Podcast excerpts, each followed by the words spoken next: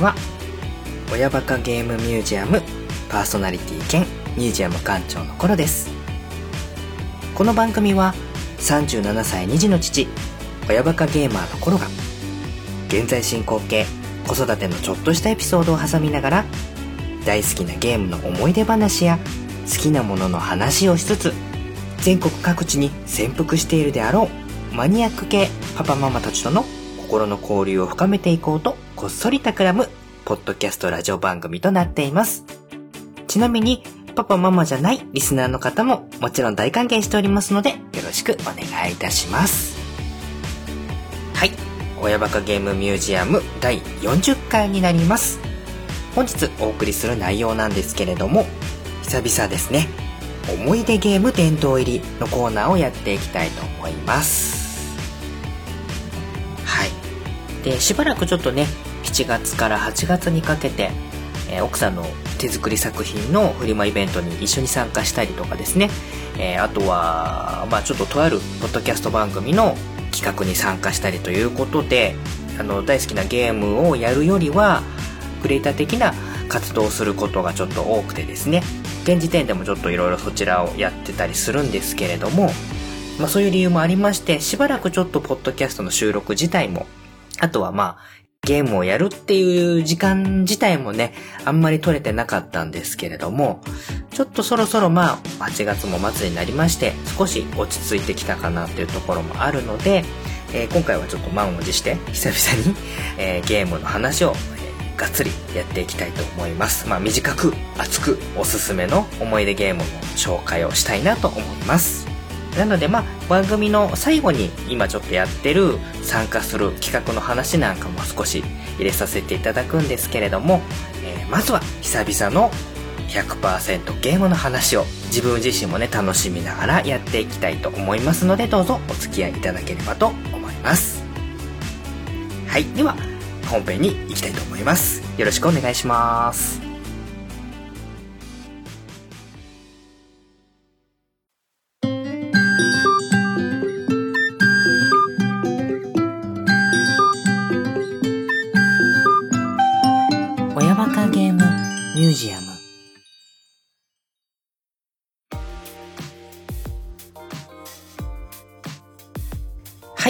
それでは本編。本日のメインコーナー。思い出ゲーム殿堂入りをやっていきたいと思います。今回で展示作品が12本目になりますね。本日紹介させていただきますのは2001年8月9日発売。プレイステーション2用ソフト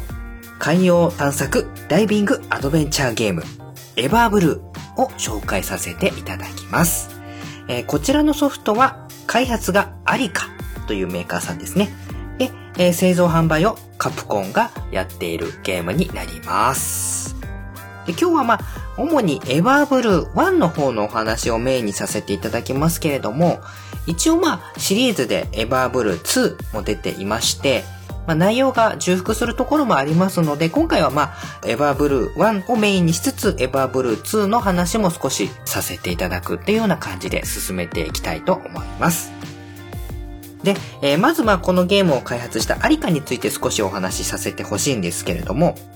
アリカといえばですね、えー、ちょうど今年の7月、プレイステーション4で謎の格闘ゲームの開発に着手しますよっていうようなニュースが流れました。まあ、この謎の格闘ゲーム、動画なんかもちょっと出てるんで見てもらえばわかると思うんですけれども、えー、まあね、ありかといえば、ストリートファイター EX シリーズっていうゲームがありまして、ストリートファイターの世界観を 3D の格闘ゲームにしたまあ、いくつかシリーズが出てるゲームがあるんですけれども、その流れを組む、その ゲームの中で見たことがあるようなキャラクターが、えー、格闘してるっていう画面が出てまして、EX シリーズの流れを組む格闘ゲームなんじゃないか、みたいな話が話題になったんですけれども、アリカの作るゲームの代名詞といえば、まあ、ストリートファイター EX シリーズ。あとはですね、マイナーゲームが好きな館長としては、外せないのが、テクニクティクスシリーズ水の波紋の広がりを使った音楽アクションパズルゲームと言えばいいんですかね。テクニックティクスっていうのとテクニックビート。これはアーケードにもなったんですけれども、このシリーズもありますし、あとはテトリスグランドマスターシリーズとかですね、えー、まあ、あとはシューティングの家庭用移植、まあ、ケイブとかの、えー、シューティングの家庭用の移植にも結構定評があるメーカーだったりとかですね。まあ、あとはマニアックなところでカードキャプチャー桜のゲームなんかも作ってたりとかしてるんですけれども、えー、まあもともとカプコンのスタッフが独立して作ったメーカーさんなんで、このエヴァブルに関しても、えー、製造販売っていうのはカプコンが行っているというつながりがあるみたいです。個人的に、えー、館長のツボをつくゲームなんかを割とね、多く作ってくれている思い入れのあるメーカーの一つではありますね。はい。まあ、最近はちょっとあんまりね、家庭用ゲーム開発っていうのはあんまりパッとしたニュース出てこなかったんですけれども、まあ、7月の謎の格闘ゲームの開発に着手しますよ、みたいなのが、割と最近としては印象に残っている記憶がありますね。はい。で、えー、今回紹介するこのエバーブルーなんですけれども、最初に海洋探索ダイビングアドベンチャーゲーム。ということで紹介させていただきましたけれども、ざっくりちょっとどんな内容かだけ紹介させていただきます。一応メーカーさんのホームページ、ソフトの紹介の文章をちょっと読ませていただきますと、内海にひっそりと佇む孤島、ダイダロス島。多くのダイバーが訪れるダイビングスポットでもあるこの島で暮らす、泳ぎが得意な少年、レオ。親友の腰衣に乗せられて、小遣い稼ぎのために始めたダイビング。そこから始まる冒険の物語。ということで、まあ、早い話が、泳ぎが得意な少年、レオという、まあ、男の子が、えー、主人公で、その男の子が、まあ、ダイビング、まあ、海に潜って探索をして、そこからサルベージ、引き上げたものを売って、まあ、お小遣いを稼いでいくっていうことが、まあ、このゲームの軸になってくるところですね。なんで、まあ、単純にダイビングっていうことプラス、トレジャーハンティング的な、宝探し的な要素もかなりこのゲームの大きな主軸になっているということで、小遣い稼ぎのために始めたダイビングプラス宝探しっていうことが徐々にこのレオのもうまさにアドベンチャーですよね。冒険の物語の始まりのきっかけになって、えー、いろいろ、え、話が進んでいくゲームというところになってきます。まあ、ダイビングっていうところなんで、まあ皆様多分連想されるっていうのは、海の中に広がる大自然の美しさとか、そこに生きている生き物たちをめでる。そのダイビングそのものを楽しむゲームっていう印象が強いかもしれないので、そんなにまあ面白いというよりは、なんか環境ソフト的な楽しみ方に近いのかなまあ、有名どころでアクアノートの休日っていうゲームもありますけれども、そういうジャンルのものに近いのかなって思われる方が多いかもしれないんですけれども、このエバーブルーは、そこにプラストレジャーハンティング的な要素を加えることで、まあ、他の、そのそういったダイビングとか、海をモチーフにしたゲームにはないドキドキ感とかハラハラ感とか緊張感とか、そういったものをうまく取り入れることに成功しているゲームだと思いますので、ぜひこれはね、あの、見た目ちょっと地味なゲームではあるんですけれども、やってもらうとこのゲームの魅力がすごくわかるんじゃないかということで、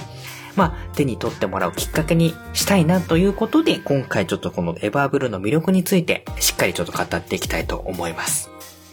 で、大きく分けて館長が思うエバーブルーの魅力が3つありますので、え今回もちょっと順番に解説していきたいなと思います。まずじゃあエバーブルーの魅力その1なんですけれども、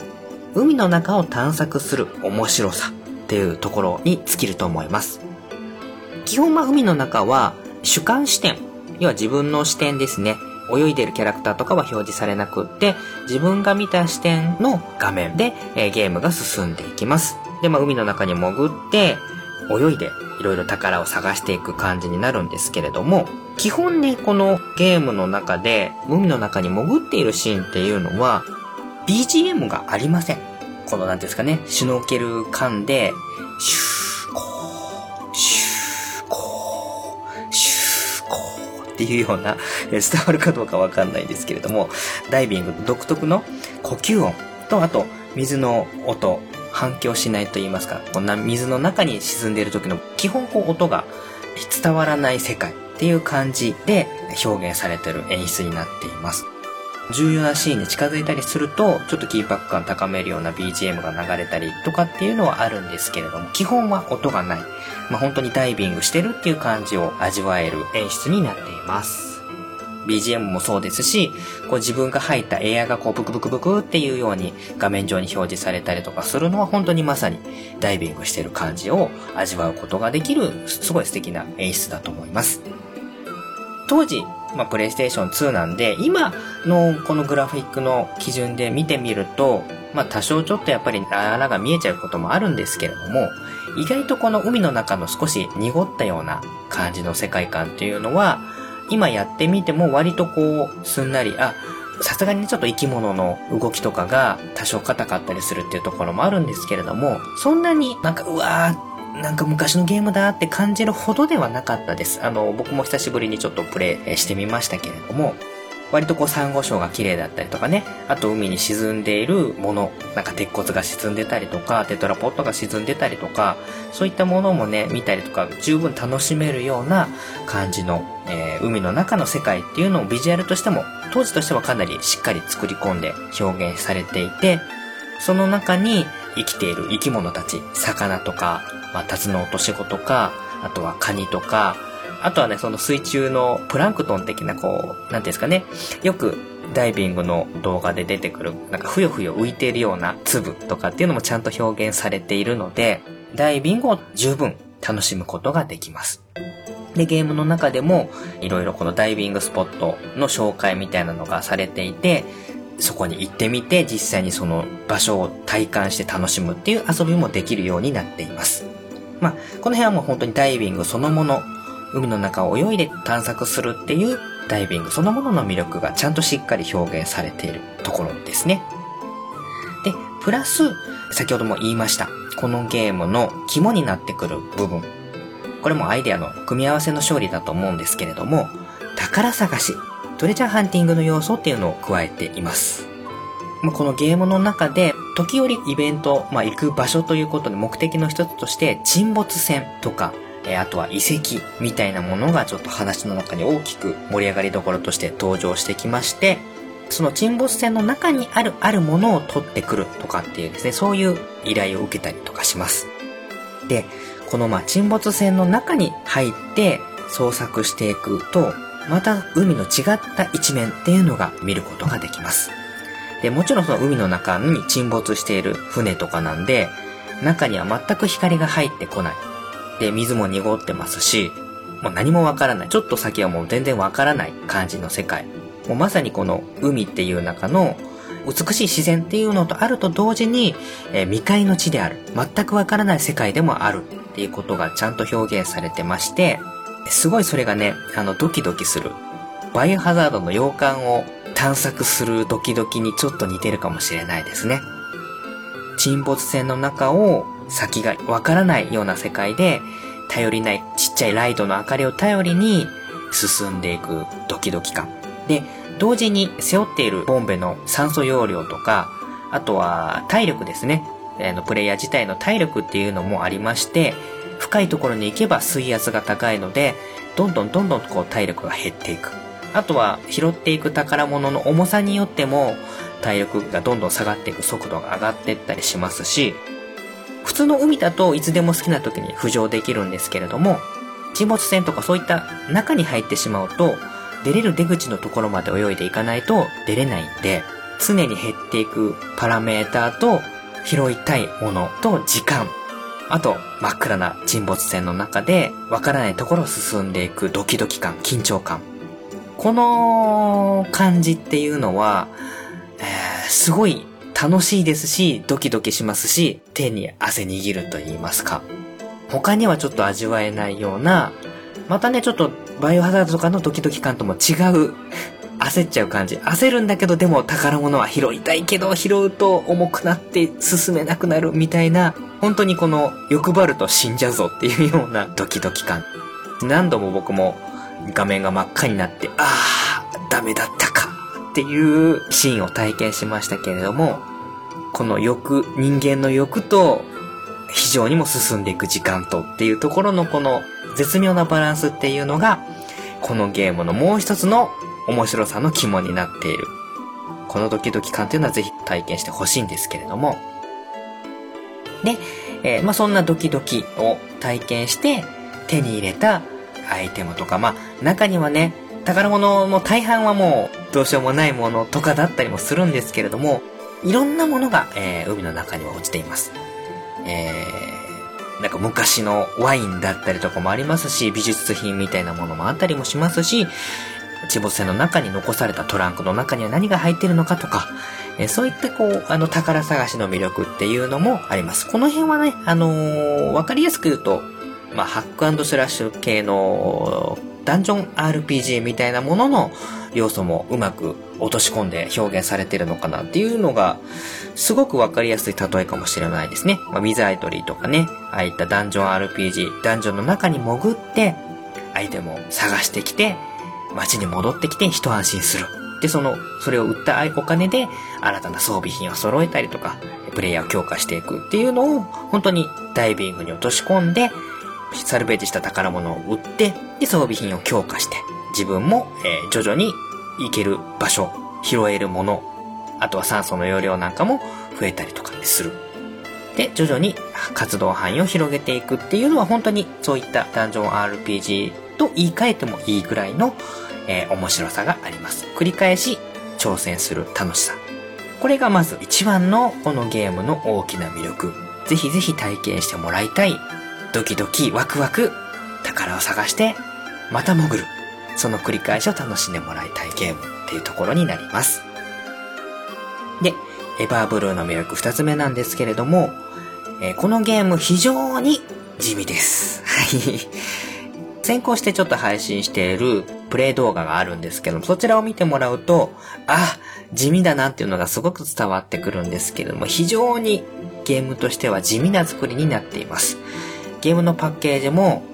多分これ深海を表しているんでしょうけどね、えー、真っ暗なパッケージにエバーブルーというロゴが入って、魚がちょっと入って、エバーブルーの方が海のグラデーションが入ってるっていうような、パッと見これ手に取るかっていうような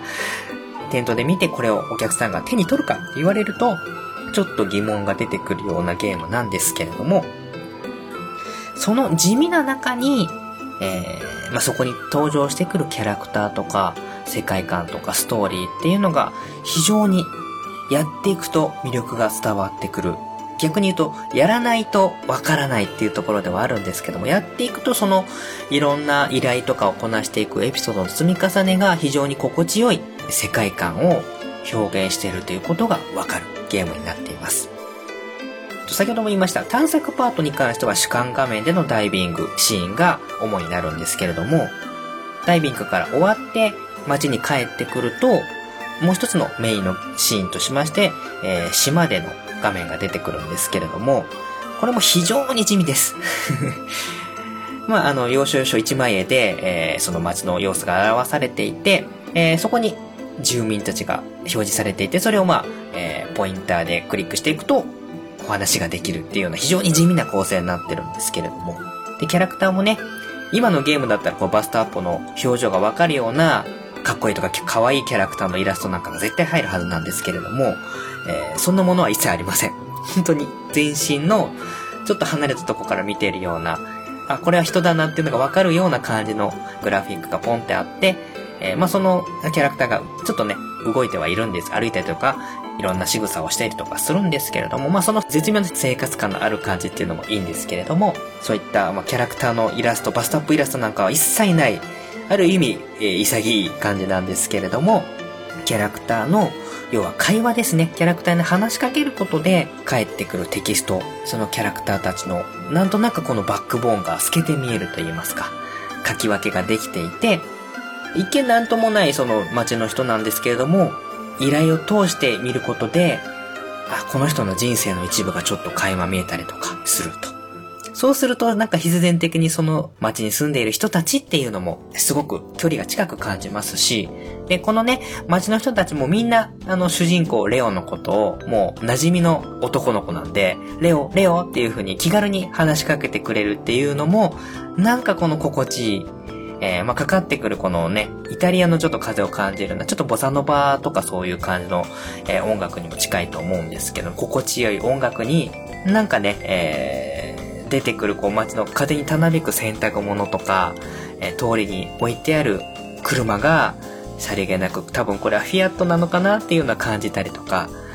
あとは、その街のところを歩いている野良犬とか野良猫の感じもいいですし、餌をつついてる鳩たちとか、あとジョギングしているおっさんとか、そういったなんか雰囲気、外国の島の風が吹いてるみたいな感じのところを感じることができるのは、ただそれだけで嬉しくなっちゃう。何度でも訪れたくなっちゃうような感じをうまく決して派手にやってるわけではないんですけど、うまくこう切り取ってるっていう感じがしますね。その人たちとの中の交流。そっから広がっていくストーリー、世界っていうのが確かにそこに表現されている、このエバーブルの世界っていうのはすごく非常に魅力的なものだと思います。まあちょっとね、一つ例を挙げると、えー、まあ、亡くなった旦那さんがこっそり沈めたある遺産みたいなものがあるよみたいな話があってそれをまあ回収してくるクエストがあったりするんですけれどもまあその亡くなった旦那さんが沈めた宝物は何だったのかでそれが分かったことでその人の残された奥さんの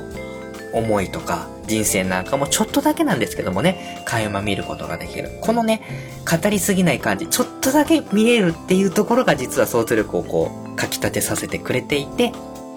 そこに生活している人たちのちょっとしたバックボーンに耳を傾け、目を向けて積み重ねていくことで心地よく感じていく。で、その何でもなかった日常の積み重ねが徐々に徐々に壮大な話になっていったりするんですけれども、それはもう実際にゲームにやっていただいて楽しんでもらうっていうのがね、えー、いいかなと思います。ちょっとこの日常が徐々にその物語のちょっとしたエピソードを積み重ねながらちょっとずつ非日常に変わっていくっていう、これもね、ちょっと好みの,、えの演出ではあるんですけれども、はい。えー、そのストーリー構成と世界観の表現っていうのは、このゲームの非常に魅力的な部分だと思います。地味なんですけれども、やっていくと分かっていく。やっていくと、触っていくと分かっていく、伝わってくるやつですね。えー、主人公の悪友、マルコっていうやつもいい味出してますし、そのマルコとしょっちゅう喧嘩している嫌味な優等生キャラのキャラオっていうキャラクターも、実はこいついいやつじゃないかっていうのが分かってきたりとかしてね、えー、非常に魅力的なキャラクターがたくさんいます。はい。これが二つ目の魅力。エヴァブルの魅力になります。で、三つ目。えー、これはもう褒め言葉なんですけども、いい意味でのゲームらしいバカらしさっていうのもちゃんと備えているっていうところですね。はい。と、まあ、これはゲーム後半の話になってくるんですけれども、まあ、装備品が充実して、もうレオ自身、まあ、プレイヤー自身もパラメータが上がってって、いろいろなことができるようになっていきます。で、えー、まあ、装備品が良くなっていくと、長い時間潜れますし、深いところにも行けますし、えー、重いものも持って帰れるようになります。はい。で、重いものっていうと、まあ、普通に考えれば、まあ、大型のバッグとか、大きいちょっと絵画とかぐらいかなって想像すると思うんですけれども、このゲームは、えー、すごいです。え船の中に積んである、例えばでかい彫刻作品とか、えー、家具ですね。えベッドとか。ベッドをどうやって持っていくんだっていうような感じでもあるんですけど、ベッドとか、あとは、極めつけは昔の海賊船とかに積まれているような大砲 みたいなような、いやいやいやいや無理でしょなんかクレーンとか使わないと上げられないでしょっていうようなものすら後半になってくると持って帰ることができます。はい。なので、想像すると、えー、男の子が沈没船からタンスを 背負って、タンスとかトラックとか、えー、ベッドとかを1個じゃないですね。持てるんで、えー、相当数背負って 浮上してくるシーンっていうのを想像するとそれだけで笑ったり、まあ、突っ込みどころ満載なんですけれども、そういったことが、えー、ゲーム後半になるとできるようになってくると。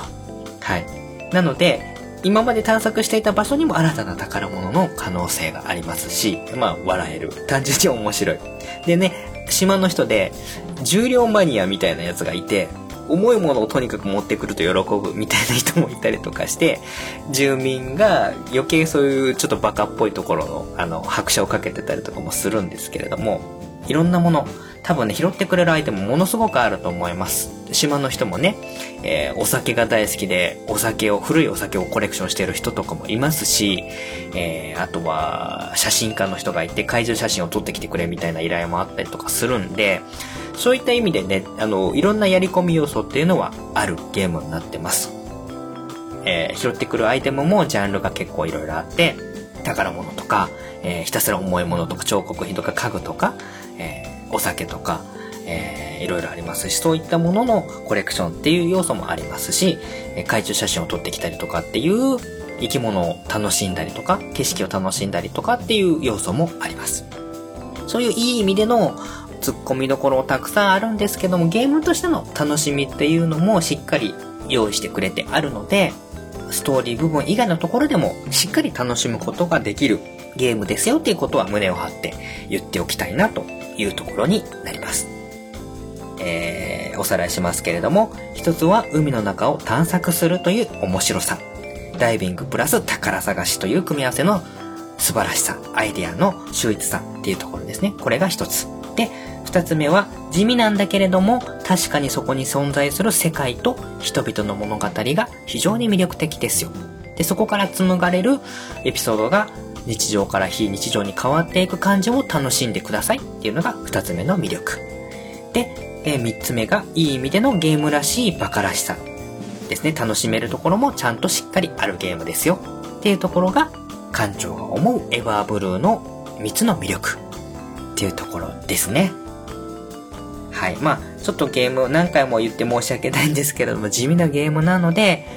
この辺は触ってもらえると実感してもらえるゲームだとは思いますので、ぜひぜひちょっとやってもらいたいなと思います。もしくはまあ、まずは、えー、館長が紹介してます、プレイ動画なんかもちょっと見ていただいて、魅力を感じていただくっていうのが手っ取り早いところかなと思います。まあね、ちょっと欠点ももちろんありまして、えっ、と、探索できる、まあ、メインの場所っていうのが、まあ、沈没船とか遺跡とかがあるんですけれども、それがね、やってると、え、これでも終わっちゃうのっていう感じ？メインで探索できる場所のボリュームが若干やっていくと少ないかなっていうのは感じると思います。まあ、このゲームが魅力的で、もっともっと探索したい、いろんなとこ探索したいって思うっていうことの裏返しだとは思うんですけれども、ちょっとそういうメインで探索できる場所っていうのが少ないんじゃないかなっていうところは感じたりするところもありますし、もう一つはまあゲーム的な要素を優先したっていうことで、拾ったアイテムが何度でもちょっと復活しちゃうっていうところが気になる人は気になるかもしれないかな。まあゲーム的には何度もアイテムが拾えて、それを売却してお金を稼ぐことができるっていうことなんで、繰り返しプレイをするっていうことのゲーム性を優先したんだともちろん思うんですけれども、まあ、ちょっとリアリティが欠けるっていうところで気になる方が多い要素かなとは思います。あとはま繰り返し潜って上がって打って、潜って上がって打っての繰り返しなんで、ちょっと人によっては単調すぎて飽きちゃうっていうこともあるかもしれないんですけれども、個人的には些細な部分かな気にせず、あの、遊ぶ要素にはなるかなとは思います。で、まあ、あと、ボリューム面の少なさに関しても、続編のエヴァブル2に関してはかなり色々、基本的なゲーム内容は同じなんですけれども、やり込み要素なのをね、いろいろ大幅に追加したりとかもしてるんで、逆にまあ、えー、初めてやる方は2からやるっていうのも、一つの手かな。プレイのしやすさとか、えー、やり込み要素とかの感じでいくと、2からやるっていうのも一つの手ですし、まあ、世界観とか探索するマップの構成とかは1の方が個人的には好みかなっていうところもあるんですけれども、できれば1、2続けてやってもらうか、まあ、2からやってもらうかっていうのが、個人的にはおすすめな感じはしますね。はい。で、えっ、ー、と、このプレイステーション2で、えー、1、2出ているエヴァーブルーなんですけれども、一応、精神的な続編といいますかね、えー、ダイビングアドベンチャーゲームということで、えー、Wii で、フォーエバーブルーというシリーズが2本、フォーエバーブルーとフォーエバーブルー海の呼び声っていうシリーズが出ています。あの、海のグラフィックに関しましては、やっぱり、あの、後に出たハードの方が、生き物の表現とかね、光の感じとかっていうのはもちろん綺麗なんで、圧倒的にそっちの方がダイビングとしては楽しめると思うんですけれども、ちょっと残念なところとして、その宝探し要素っていうのはかなり弱まっていて、個人的にはこのエバーブルーのその部分っていうのが一番好きだったので、ちょっと残念かな。なんで、できればこの今のハードの表現力で、この海の自然とかね、沈没船とかのディティールとか生き物とかのそういうようなものをしっかり表現したトレジャーハンティングがメインの、サルベージすることがメインの正当な続編がもし出れば、任天堂スイッチとかで出れば、やりたいなっていうのは正直なところになります。Wii で出てたんで可能性はなくはないとは思うんですけれども、ちょっとまあ限りなく可能性の低い希望ではあるんですけれども、個人的にはこのエバーブルーの正当な続編っていうのをやれる機会がないかなと、淡い期待をずっと抱いてる感情ではあります。はい。エボーブルーの魅力について、まあ、ちょっと欠点についても話しさせていただいたりもしたんですけれども、エバーブル1、2について、えー、お話しさせていただきました。同時期にね、配信させてもらってます。プレイ動画の方も合わせて見て聞いていただいて、よりちょっと手に取るきっかけにしていただければなと思いますので、ぜひぜひエバーブルーシリーズ手に取って楽しんでみていただければいかがでしょうかという内容になります。展示第12号作品、プレイステーション2で発売されましたエバーブルーシリーズを本日は紹介させていただきました。ワン、ツー、スリー。Twinkle, twinkle, little star. Ang Anderson no answer and understand bilingual podcast 聞いて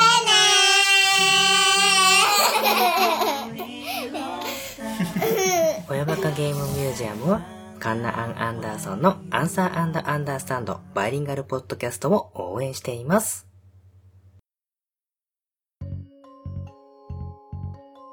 ではですね、恒例の次回取り上げるゲームについての答え合わせですね。前回ちょっとだいぶ間が空いちゃってるので忘れてる方が多いと思うんですけれども、前回ちょっとヒントを4つ挙げさせていただきました。で、特にリスナーさんからはね、このゲームですよっていうクイズに挑戦するツアーものはいらっしゃいませんでしたので、ちょっと意地悪なヒント過ぎたかなとは思ったんですけど、まあそれの答え合わせも兼ねて紹介させていただきます。前回ヒントを出させてもらったんですけれども4つ。1、丸ごと1つ入っています。2、崩れる、落ちる、滑る、飛ぶ、決める3、流れるラジオが心地いいんです。4、2つのハードで発売されました。日本ではね。ということで、ヒントを出させていただきましたけれども、えー、こちら、次回取り上げるゲームの答えなんですけれども、2003年12月18日、エレクトロニックアーツ、EA ですね、から発売されました、プレイステーション2用ゲームキューブ用ソフト。ちょっとね、季節外れになっちゃうかもしれません。えー、SSX3、えー、スノーボードのゲームですね、を取り上げたいと思います。はい。えー、まあちょっと答え合わせなんですけれども、丸ごと一つ入ってますっていうのは、この SSX3 っていうのはね、山が一つ丸ごと入っていて、今風に言い換えれば山のオープンワールド。頂上から山の麓まで一気に滑り降りたりすることができる当時としてはかなりスケールの大きいスノーボードゲームでした。はい。で、崩れる、落ちる、滑る、飛ぶ、決めるっていうのはですね、その山の中のギミックですね。要は、あの、自然のギミックがすごくてですね、要は雪山が崩れ落ちて、雪崩の中を滑り落ちたりとかですね、えー、あとは、ジャンプ台みたいなところで思いっきりジャンプして、技を決めたりとかっていう要素もありまして、その疾走感っていうのがすごく面白いゲームになっています。そういった意味で2番のヒント。で、3番はですね、えー、この SSX、えー、ラジオがね、流れてるんですね。で、ラジオを聴きながらプレイするっていうのがスタイルになってくるので、それが非常に、こういうポッドキャストとかラジオとかね、えー、音声媒体に馴染みの深い感情としましては、素敵な要素だなと。で、4つ目は、えー、プレイステーション2とゲームキューブ用で2つハードで発売されましたということで、答えが SSX3 と。洋芸になるんですけれども、えー、EA のスポーツビッグというブランドのから出てました SSX シリーズの中でも特に好きな SSX3 を次回取り上げさせていただきます。はい。といったところで、えー、さらにその次に取り上げる思い出ゲーム殿堂入りクイズの、まあ問題といいますかヒントですね、をこの後挙げさせていただきますので、またもし、これソフトかなっていうクイズに挑戦してくださるツアモの猛者がいらっしゃいましたら、えー、番組宛にメッセージを送っていただければ、館長がニヤニヤします。はい。はい。じゃあ、SSX の次に取り上げる予定のゲームソフトのヒントを4つ挙げさせていただきます。1、ロムカセットで発売されました。2、1対1、ルールにのっとって正々堂々戦います。3、全国のツアー者たちが集まるトーナメント開催。4、最終的には審判なんかクソくらえという以上4つのヒントをもとに第14号で取り上げる展示作品を予想して答えられる方は番組宛にメッセージをいただければと思います。はい。わかる方いらっしゃいますかね？はい。えー、ロムカセットっていうのがまあ一つ大きなヒントになってくると思います。えー、といったところで、ちょっと長々とお話しさせていただきましたけれども、本日のメインコーナー、思い出ゲーム殿堂入りのコーナーを終わらせていただきたいと思います。えー、ご清聴ありがとうございました。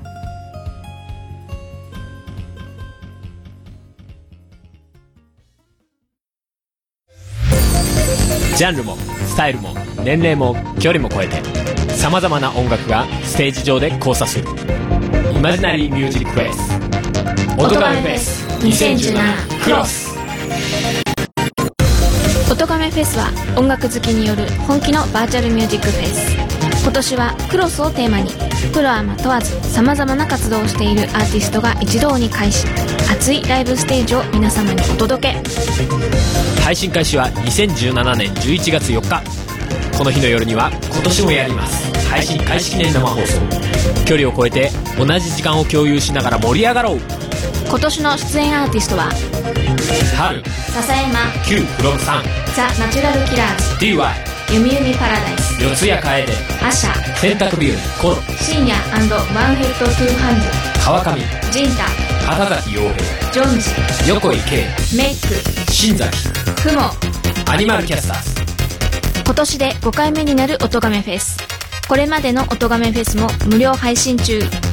すべての音亀フェスに関する情報は音亀フェスポータルサイトと検索して特設サイトをご覧ください。あなたが聞いた時がライブの時間。それが音亀フェスです。音亀フェス2017クロス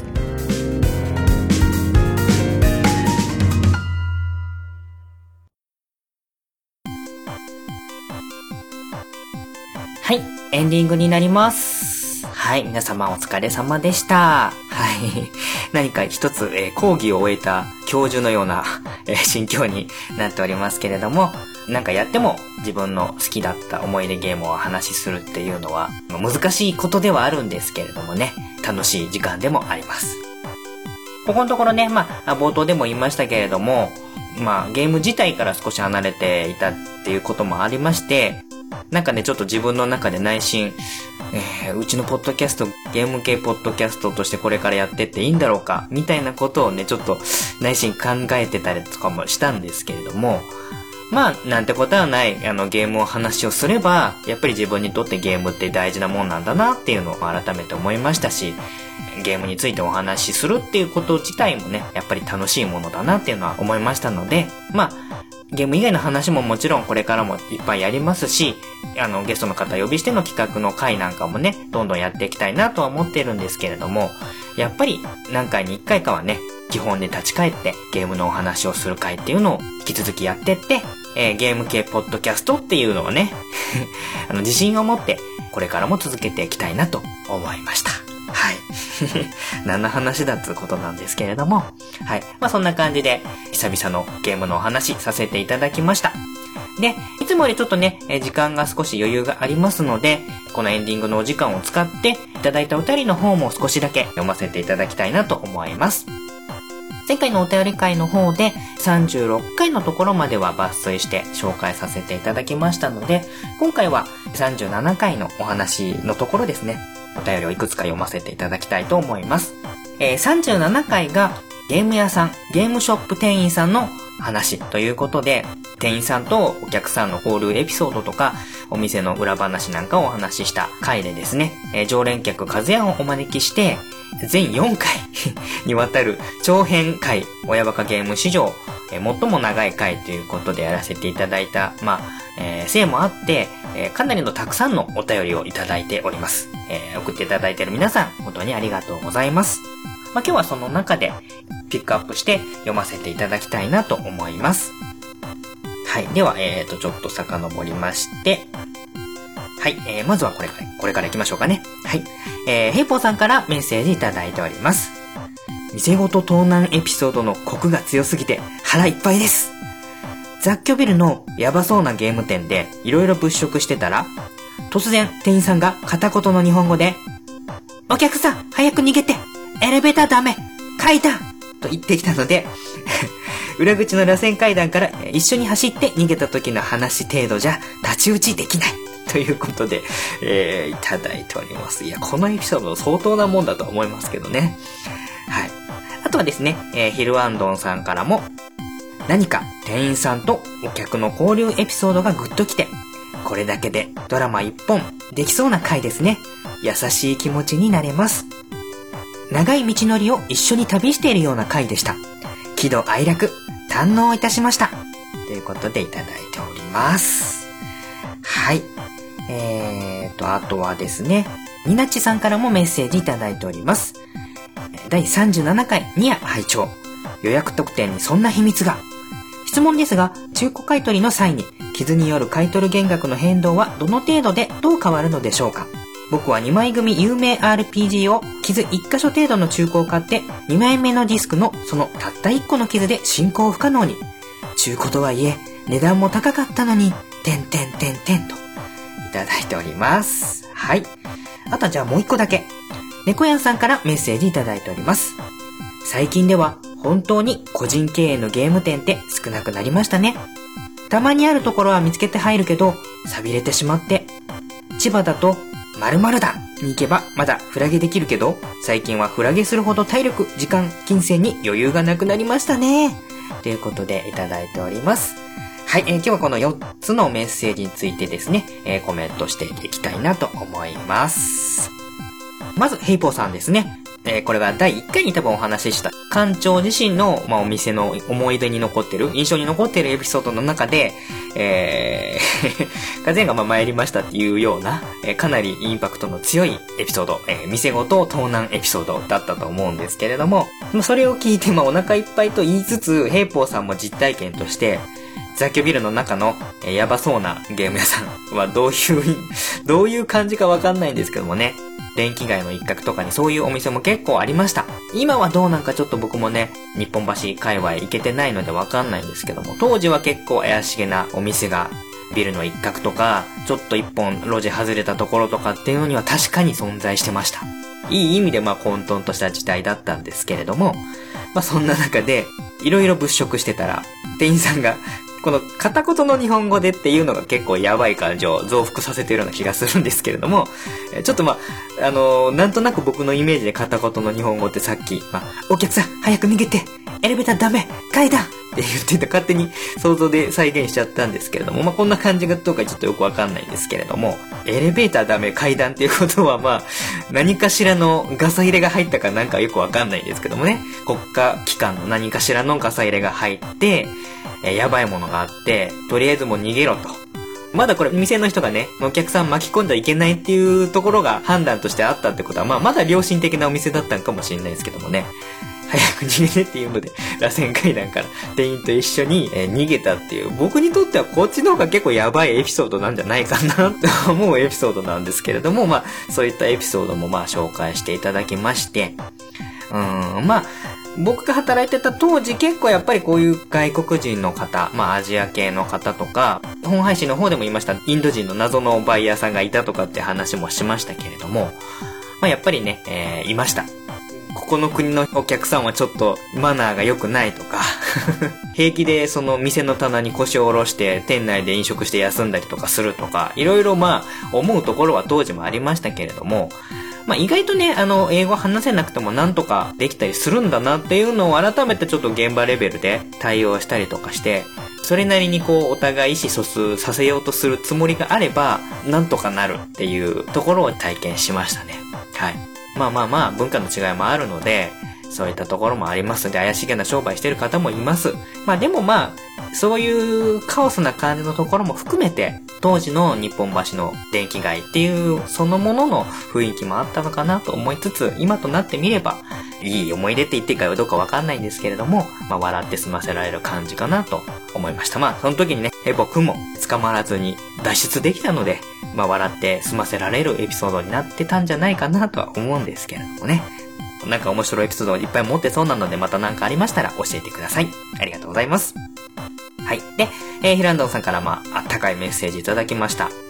ね、いろんな方のメッセージで、お客さんと店員、まあお客さん目線からでもそうですし、お店の人からの目線でもそうですし、たくさんエピソードがありました。で、聞いていただいて、よりまあ自分たちの通ってきた道の中での出来事っていうことで、かなり共感度高くグッときたお話なんかもたくさんあったんじゃないかなと思います。楽しんでいただけたみたいでよかったです。一緒にこう長い道のりを旅している。まあ、全4回なので、短く見積もっても1回1時間ってことであれば、えー、4時間分の密度の濃い話をさせていただいたので、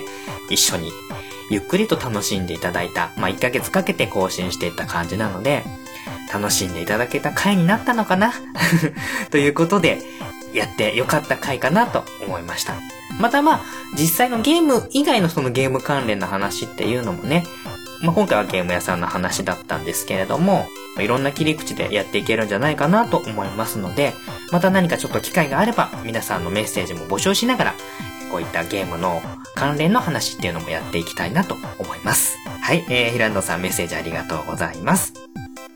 あとは、ニナッチさんからもメッセージいただいておりますね。ちょっとまあ、メッセージいただいたタイミングが、もう収録した後のタイミングだったんで、質問に関してちょっとお答えがちゃんとはできてなかったと思います。まあ、一応買い取りの話っていうことで、それに近いようなお話はさせていただいているかとは思うんですけれども、ちょっと改めて、まあ今日は風がいないので、僕一人での回答になってくるんですけれども、中古買取の際の傷の買取金額の変動。これはまあ、ちょっと店舗ごとに違うので、今がどうこうっていうのはわからないんですけれども、えー、僕が働いてた時点っていうのは、基本まあ2段階ぐらい。傷大、傷小っていうので、大まかに分けて分かれてました。で、傷大っていうのはまあ傷の、まあ、個数とか範囲っていうのもありますけれども、傷の深いもの特にこれやばいんじゃないかっていうような、まあ、磨いても消えないような傷の深いものっていうのは、もうジャンク品扱いにして、相当買取額を減らすっていう判断の方が多分多かったかと思います。なんで、まあ、大体傷症が、えー、2、300円ぐらい。100円から300円ぐらい。だいたい一律で、それは決まってると思います。多分うちは300円ぐらいだったかな。で、傷が大きいものとか数がいっぱいあるものっていうものに関しては、5、600円ぐらい。まあ、もの程度によればもうちょっと1000円ぐらい減額することがあったんですけれども、だいたいこの2段階。で、えー、傷症に関しましては、まあ、磨けば傷が消えてしまいそうなものとかに関しては、あえてものによってはもう減額しないとかっていうのもありましたね。この辺は、傷多少あっても減額しませんよっていう風に出しているようなお店は、そういう磨きで傷が消せるっていう対応のところもあります。え磨いてもちょっと傷が残っちゃうかなっていうところからの多分減額が一般的かなと思います。で、ちょっと起動実験とかっていうのは危ないなって思うものにはやるんですけれども、基本一本一本やっていくと相当時間かかっちゃうので、まあ、特にこの2枚目以降、当時何枚組とかっていう複数のディスク多かったと思うんですけれども、この2枚目のディスクの傷とかっていうものまでは、えー、ゲーム屋さんではちょっとチェックできないので、これはもう買い取りするスタッフの判断ですよね。もうちょっとやばそうだなっていうものに関してはもう、ジャンク品扱いとか大幅減額して、それなりの価格で売るっていうのが、多分一般的な感じだと思います。動作のね、確認が、あの、保証ができないものに関してはもうジャンクのカゴに入れて、自己責任で返品交換しませんよっていう感じで対応するのが多分一般的だと思いますので、大体まあその感じ、まあ大きく分けて3段階ぐらいになると思います。傷小と、えー、傷大。で、あとは、ちょっと動作の保証ができそうにないもの、ひどいものに関しましては、ジャンク品扱いということで、なっていくと思います。はい。で、この辺はやっぱりね、もう、ものによってはもう本当に数百円とかで出しますし、元々のやっぱり、あの、流通量が少なくって金額が高いものに関しましては、まあ、ジャンク品といえどある程度の値段が、あの、してしまう、買い取りの分に関してはしてしまったりもするので、おそらくはちょっとその判断がつかないようなレベルの傷だったのか、いけると思ったんだけどちょっとダメだったのかっていう感じなのかなとは思います。うん。まあ、ある程度日数が買ってすぐとかだったら、返品対応してもらえるお店っていうのも結構あるとは思うんですけども、まあ、ディスク2枚目ってなるとある程度プレイしてからになってくるので、時間がある程度経っちゃうとちょっと厳しいのかなという感じのところはありますね。まあちょっとその辺は実際どれぐらいの時間が経ってたのかっていうのはもうわからないんですけれども、まあダメ元でちょっと連絡してみてっていうのももしかしたら、うーん、ちょっとまあ難しかったかもしれないんですけど、可能性はあったのかもしれないなということでね、中古での販売っていうもの自体は、やっぱりネット通してもそういう保証面でのリスクっていうのが常にお店としても付きまとうものではありますので、まあある程度やっぱり覚悟して買うっていうのはまあ大前提ではあるんですけれども、ニナチさんもそういうのが当たってしまったということで、傷の範囲もそうですけども、結構うちは傷の深さっていうのもかなり重視して見ていましたので、ちょっとまあお店のそれぞれの対応にもよりますし、レアなソフトでちょっと値段が安いっていうのはそれなりのリスクがあるかもしれないなということも頭に入れた上での売買っていうことにはなってくるのかなとはちょっと思いましたね。はい。あの、ニナチさんに関しましては当時はちょっと残念な思いをされたかと思いますけれども。まあ、未だに多分ゲームやられたりしてるってことはゲーム自体を嫌になったりとかっていうことではなかったんだと思いますので、まあちょっと一つの残念な思い出としてのメッセージ投稿ということで、今回も読ませていただきました。ありがとうございます。はい。で、今回最後ですね。猫屋さんからのメッセージ読ませていただきました。個人経営のゲーム屋さんに関してはもうだいぶ本編でもお話ししましたけれども、軒並みなくなっていってるっていうのが、館長頃の同じような意見だとは思います。まあ、ね、もう、あとはたまにあってもなんかちょっと、錆びれてて、入るのもなんか心苦しいお店とかっていうのもあって、入ったもののいたたまれなくなってちょっと出てしまうとかっていうのもあるので、まあ、ゲームショップっていうお店の形態に関してはすごく厳しい時代にはなっているのかなっていうのは思うところではあります。うん。まあね、多分もう昔ほどはフラグできるお店っていうのは少なくなったかと思うんですけれども、まあ千葉だと〇〇団に行けばっていう情報はね、まだあったりもするみたいなので、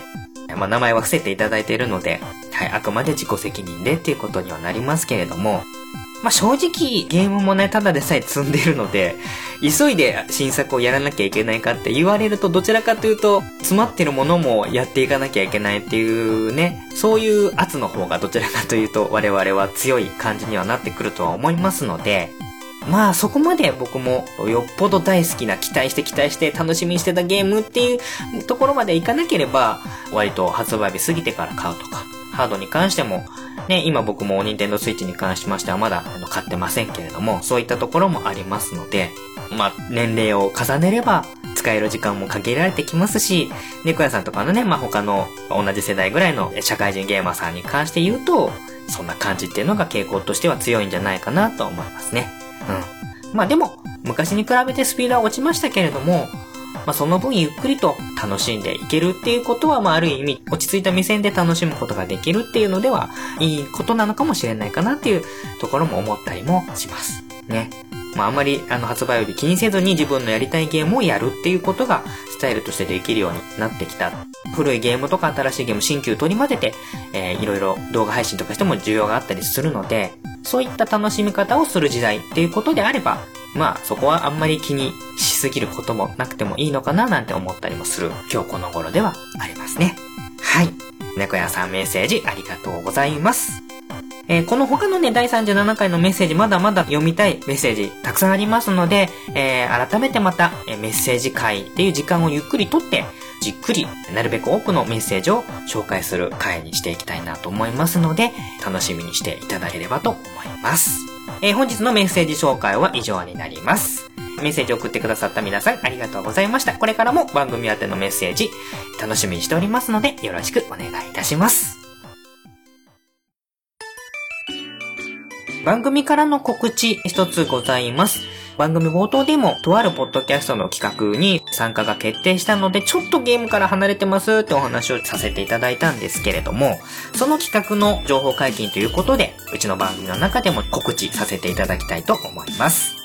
えー、はるさんがやられてます、ポッドキャスト番組、音亀。はい。こちらの、まあ、はるさんが主催されております、バーチャルミュージックフェス、音亀フェスっていうのが今年で第5回目になるんですけれども、音亀フェス2017。こちらのま音楽イベントに、館長コロが洗濯日和コロ、まあ、創作ニートとして奥さんと二人組で組ませていただいております、洗濯日和という名義の、えまあ、歌歌う方の人ということで、洗濯日和コロという名前で参加させていただくことになりました。正直音楽活動自体はしばらくお休みしていて、で、ポッドキャストを始めて、まあ、ニジパパラジオの歌とかですね、もしもクリームボックスの歌とか、最近だとね、おさろぼ話のテーマ曲もね、作らせていただいたりとかして、正直、ギターの演奏スキルとか、あとは曲をこうアレンジしたりとかっていう能力は、まあ、素人に毛が生えた程度の、あの好きなようにやらせてもらってる程度の実力しかないんですけれども、まあ、それでも、このポッドキャストっていうものを通じて音楽活動を再開して、で、曲がりなりにもいろんなところにちょっと曲を提供したりとか、バットモービル放送局の方にもね 楽器一切使わず、声だけでちょっと、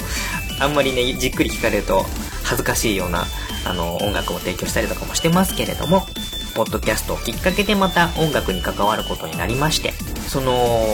お礼参りじゃないですけれども、せっかくポッドキャストで再開した音楽活動なので、ポッドキャスト企画発信の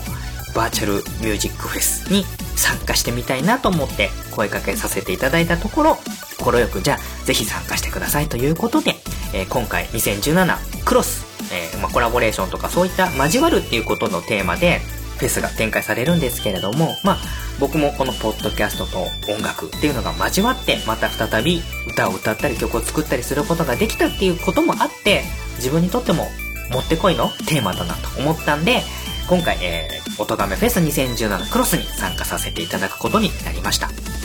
予定としては3曲歌う予定になっておりまして、詳細はあんまり話しませんけれども、えー、親バカゲームミュージアムといえば、親バカ番組でもありますので、もしかしたら、うん、あんなことがあるかもしれないなということをちょっと、あの、期待しつつ、館長がやりそうなことっていうのを予想していただければなんとなく察しがつくかもしれないなということ程度はに合わせておきながら、この音亀フェス2017が、えー、配信が始まるのが11月の4日の夜、ちょっと時間はまだ詳細僕もはっきり分かってないんですけれども、予定しております。で、その公開の時には記念、えー、生放送、生配信みたいなのもついてくるっていうことなので、ぜひぜひ、ちょっと今まで音亀フェスっていう音楽イベント聞いたことがないようなリスナーさんがいらっしゃいましたら、まあ、館長が参加するのでね、よかったら聞いていただきたいなと思っております。はい。この辺の CM とか今後また配信の中でも挟ませていただきますし、リンクの方もブログにね、貼らせていただきますので、そちらもよかったら見てください。はい。あの、僕以外にもね、いろいろ、ポッドキャスト聞いてる方に関しては馴染み深い配信者の方なんかが参加されてたりとかもしますので、ぜひぜひ、親バカゲームミュージアムともとも、音亀フェスの方も楽しみにしていただければと思います。といったところで、えー、本日の第40回配信をそろそろお開きとさせていただきます。長々とお付き合いいただきまして、本当にありがとうございました。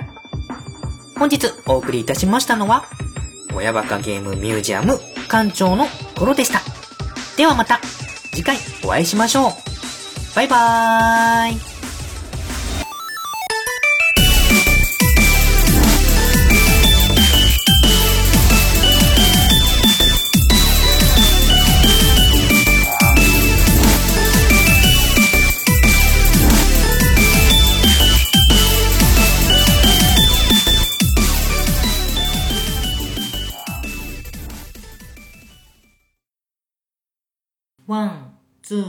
3親バカ。親バカゲームミュージアムでは皆様からの感想メッセージを随時募集しております。メールアドレスは親バカゲームアットマーク gmail.com oyabakagame アットマーク gmail.com です。ツイッターの場合は DM もしくはハッシュタグ親バカゲー。親が漢字でバカゲーがカタカナ。こちらをつけてつぶやいていただければ館長宛てにメッセージが届くようになっております。いただいたメッセージの中からエンディングの方で何つかピックアップして読ませていただくようになりますのでよろしくお願いいたします。次回の親バカゲームミュージアムは親バカ的夏の終わりの思い出語り夏休みの間に子供たちと行ったやった。そんないろいろなエピソードを実際の音源なんかも交えながらお話ししていく親バカ会になります。それでは次回も親バカゲームミュージアムを聞いてた